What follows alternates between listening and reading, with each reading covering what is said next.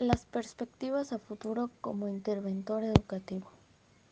El licenciado en intervención educativa es un profesional de la educación que interviene en diversas problemáticas sociales y educativas, no solo en aquellas propias de la escuela, sino las de otros ámbitos. Además, es capaz de plantear soluciones a los problemas reconocidos en dichos campos de la intervención. Nosotros como interventores nos comprometemos a entregar de corazón nuestro compromiso con la sociedad, y no porque debamos, sino porque queremos hacerlo, ya que el país urge de profesionales comprometidos, bien capacitados y sobre todo con una visión que les permita adecuar sus acciones en busca del bienestar y progreso social. De esta forma podremos hacer frente a los desafíos planteados actualmente y a futuro, para así salir victoriosos de ellos. Es necesario que nuestra especialidad laboren docentes que garanticen la calidad, pero dirigida a nuestras competencias, porque somos los futuros servidores de la sociedad y sin dicha calidad no haríamos lo que decimos poder hacer, lo cual sería desprestigio para la sociedad. Es importante que nosotros como interventores tengamos claro lo que está en juego, ya que no es algo sin importancia sino que ahora es cuando debemos poner empeño y decidir si nuestro futuro será mejor, pero tomando en cuenta lo que queremos ser y hacer. Además debemos tomar en cuenta que nada en la vida es gratis y debemos ganarlo haciendo nuestro trabajo como se debe. Así que hay que tener en mente y bien claro qué es lo que queremos ser. No basta con solo tener el título de interventor. Nuestras aspiraciones no deben llegar hasta ahí. Es necesario ir más allá y ser mejores cada día, estar completamente entregados a nuestra profesión con deseos de crear, renovar y cambiar la situación que nos aqueja. Debemos explotar el potencial que el estudio nos ha dado y aprovechar nuestro El estrés es personal. considerado como factor externo, el cansancio mental provocado por la exigencia de un rendimiento muy superior al normal. En general, cuando el estrés es externo, en sentido común, hay que buscar cómo eliminar el estrés. Claro, cuando se puede. Porque si tenemos un trabajo que nos hace llevar un ritmo frenético de vida, que nos impide estar en buenas condiciones, lo mejor es optar por dejar ese trabajo. Para frenar el estrés, hay que buscar actividades posteriormente al factor productor de estrés y que nos haga sentir muy bien, como ir al cine, a pasear o a cualquier tipo de cosas que nos relajen, pero evidentemente, si lo que nos estresa es externo, pues tendremos que solucionar lo externo. El problema es que hay un conducto de estrés donde hay un abuso porque el auténtico problema es el estrés propio, producido por nosotros mismos. Pongamos un ejemplo. Si yo me obsesiono con la idea de triunfar o de ganar dinero, cosa que es muy común en nuestra sociedad, me estoy persiguiendo a mí mismo, con que tengo que ganar dinero, tengo que tener una actividad productiva, que no puedo perder el tiempo porque todo tiene que estar perfecto para ganar dinero. No tengo que gastar porque tengo que invertir. Estas personas dicen, es que la vida me estresa. No, la vida no te estresa. Te estresa tu idea de la vida y el ideal que tú percibes. Si cambias tu ideal, cambiarás y perderás el estrés. Yo diría que esto es lo más común porque el estrés podemos abordarlo con soluciones fáciles. El estrés interno supone una reconsideración de qué es lo que me mueve y qué es lo que hace que me esté autoestresando. Yo diría auto, persiguiendo, porque hay personas que se persiguen continuamente. He planteado el éxito pero con perfección, sin ningún error. Bueno, yo tengo que hacer las cosas bien y como siempre se puede hacer mejor, pues nunca estoy satisfecho porque claro, podría haberlo hecho mejor. Generalmente eso es el resultado de una educación estricta, que ha generado muy buen resultado para los padres, pero muy mal resultado para los hijos. Cuando yo me persigo desde el interior, porque me estoy exigiendo metas inalcanzables, lo que tengo que hacer es reconocer cuál es mi planteamiento de vida y por lo tanto debería acudir a una consulta donde me encuentre con un profesional que me escuche y pueda replantearme o cuando menos modular esa persecución. En muchas ocasiones los problemas de estrés son personas que se ponen metas inalcanzables. Por ejemplo, si todo lo que yo hago siempre puedo hacer más, pues evidentemente eso es como correr detrás de algo que nunca va a alcanzar, porque yo nunca me voy a reconocer el mérito en lo que he hecho. Este es el estrés importante y es el que podemos y debemos atender. Además, creo que es el estrés autoinducido, es el más frecuente. A menudo atribuimos a que la sociedad nos exige esto. Esto es una coletilla muy común, pero en principio yo creo que la sociedad no nos exige nada, sino que nos lo exigimos todos. Terminaré con esta frase. Hay quien decide por irse al monte a vivir con una cabra y vive Hola a felizmente todos. con la cabra. Respecto al tema de la importancia de la comprensión lectora en estudiantes universitarios, puedo aportar que es una habilidad y destreza lingüística básica que permite aprender a aprender. Nos da la facilidad de interpretar cualquier discurso escrito. Con la comprensión lectora tenemos acceso a cualquier tema. En esta habilidad involucramos actitudes, experiencias y conocimientos previos. Entender lo que uno lee es esencial para poder aprender cualquier contenido e información. Es la base para ser un buen estudiante. Se involucran también cuatro procesos cognitivos significativos en la acción de leer y estos son procesos perceptivos, que se encargan de la decodificación y el reconocimiento de letras o caracteres escritos. Procesos léxicos.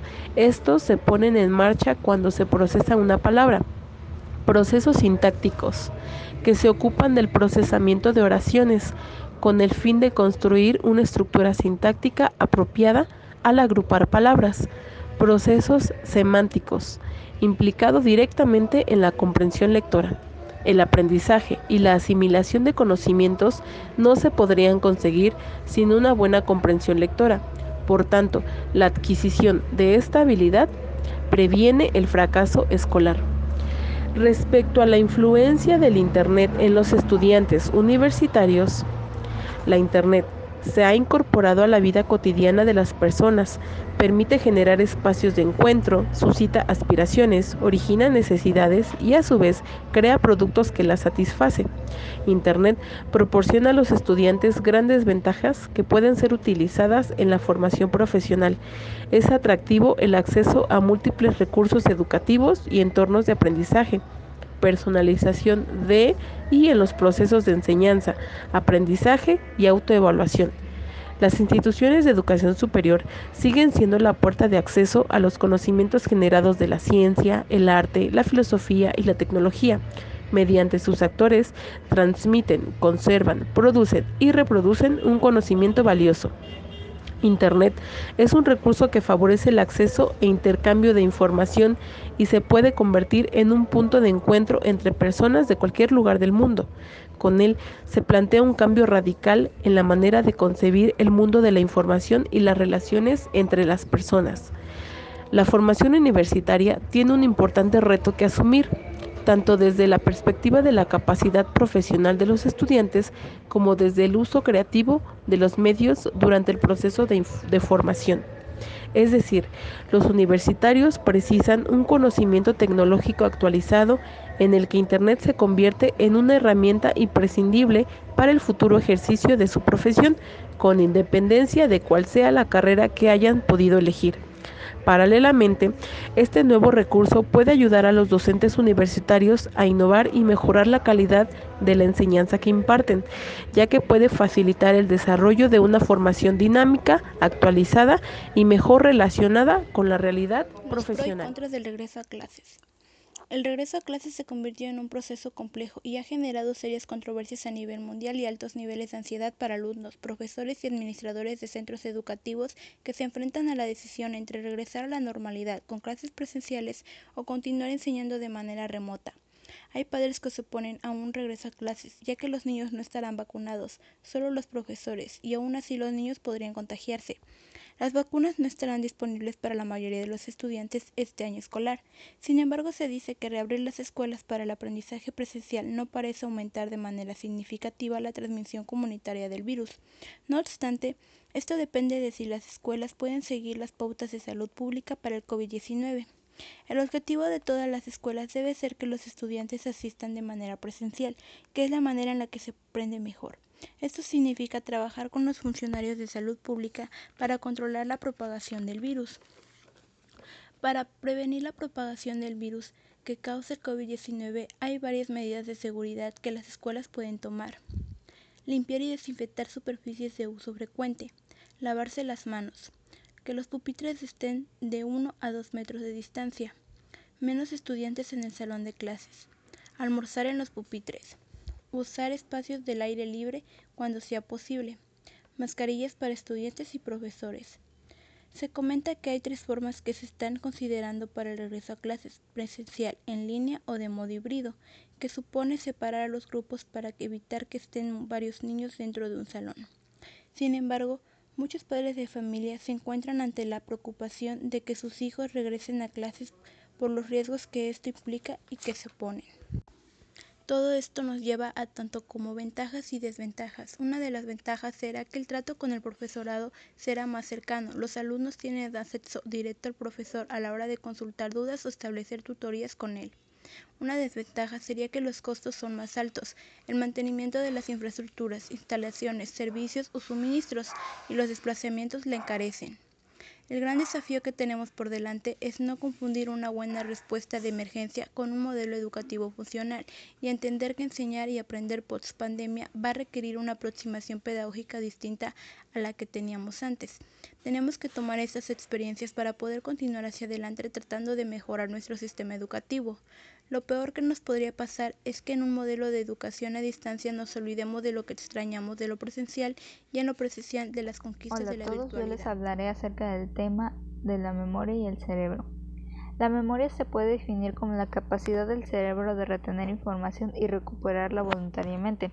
Es decir, esta, esta capacidad es la que nos permite recordar hechos, ideas, sensaciones, relaciones entre conceptos y todo tipo de estímulos que ocurrieron en el pasado. Podemos dividir los tipos de memoria en función a diferentes criterios, como por ejemplo tenemos la memoria a corto plazo. Esta retiene temporalmente la información procesada. Normalmente tiene dos propiedades principales, que es una capacidad limitada y una, y una duración finita. Después tenemos la memoria de trabajo, también conocida como memoria operativa. Esta se puede definir como el conjunto de procesos que nos permiten en el, el almacenamiento y manipulación temporal de la información para la realización de tareas cognitivas complejas, como la comprensión del, lenguaje, la lectura, las habilidades matemáticas, el aprendizaje, el aprendizaje o el razonamiento. Y por último tenemos la memoria a largo plazo. Esta se puede definir como el mecanismo cerebral que nos permite codificar y, tener, y retener una cantidad prácticamente ilimitada de información durante un periodo largo de tiempo. Los recuerdos que almacenamos en la memoria a largo plazo pueden, pueden durar desde unos segundos hasta varios años. La memoria a largo plazo resu resulta un elemento clave para la realización de nuestras tareas cotidianas, sin errores y de forma autónoma. En este tipo de memoria hace referencia a la capacidad del cerebro para almacenar hechos, conocimientos o destrezas y recuperar más tarde esos recuerdos. Las fases por las que tiene que pasar nuestro cerebro para crear un nuevo recuerdo son, primeramente, la codificación. En esta fase incorporamos a nuestro sistema de memoria mediante la percepción la, información que más adelante podremos recordar. Por ejemplo, cuando nos presentan a alguien y nos dicen su nombre, necesitaremos prestar atención para realizar la codificación. Después tenemos el almacenamiento. Para que la información sea duradera, la almacenamos en nuestro sistema de memoria. En el ejemplo anterior, diríamos que nos hemos aprendido el nombre y podremos asociarlo a la cara del, individuo u otros datos. Por último tenemos la recuperación. Cuando necesitamos una información pasada, lo que hacemos es acceder al recuerdo almacenado y recuperarlo. Siguiendo el ejemplo, recuperaríamos el nombre de esta persona cuando, cuando la volvamos a ver el próximo día. Como conclusión, puedo decir que los humanos poseemos una extraordinaria capacidad para recordar cosas diversas que ocurrieron en lugares y tiempos diferentes. Podemos recordar a la persona con la que acabamos de hablar o a nuestros amigos y conocidos de nuestra infancia, una antigua melodía o la impresión visual del azul del mar.